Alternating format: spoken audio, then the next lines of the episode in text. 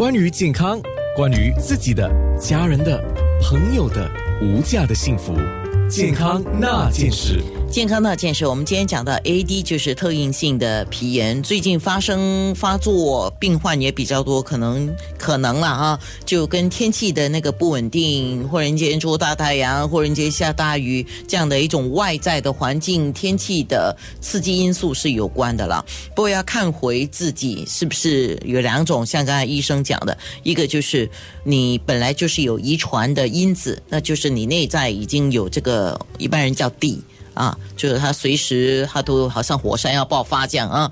那另外一种就是你完全没有有诱发的因呃原来的遗传性因子的话，那外在的诱发也是有可能在短期内发生这种叫急性的 AD，对吗，医生？对对对，所以有了一个像你说的底一些遗传的因子的话呢，加上外在的诱发，你就是更容易啊发言。好，那英格医院的郭科佳医生，我要问一个问题了。有一个围绕在我们今天讲的话题 AD 的一种迷思啊，就有人说啊，一定是妈妈在怀孕的期间可能吃过什么东西，呃，然后造成这个过敏。这个说法，你有什么话讲？这个是不正确的，所以呢，妈妈们不需要自责，说哦，可能你你是因为吃错什么，这个这就是要把这个观念除掉啊。所以很多时候不是因为妈妈做了什么，就是通常都是妈妈可能本身的体质都比较敏感，就可能妈妈本身都有 AD，或者是过敏性鼻炎，或者是哮喘病那个气管炎。所以如果妈妈本身有这些过敏性的基因呢，就会遗传。到小孩身上，然后小孩就会比较呃容易敏感。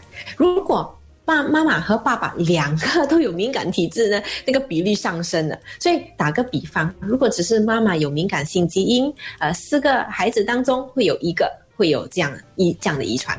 如果是双方爸爸和妈妈都有敏感性的基因，那就是四个孩子当中会有两个，他的他的那个比例倍增啊，就两个就会有遗传这样的敏感基因。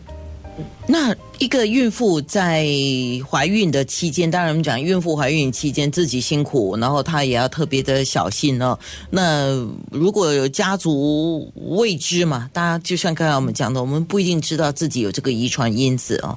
嗯那 那也很难有什么避免，是不是？对，很难预防，因为这个遗传因子是本身就是在你的体质里面，没有办法说你自己可以做什么来改变它的。嗯。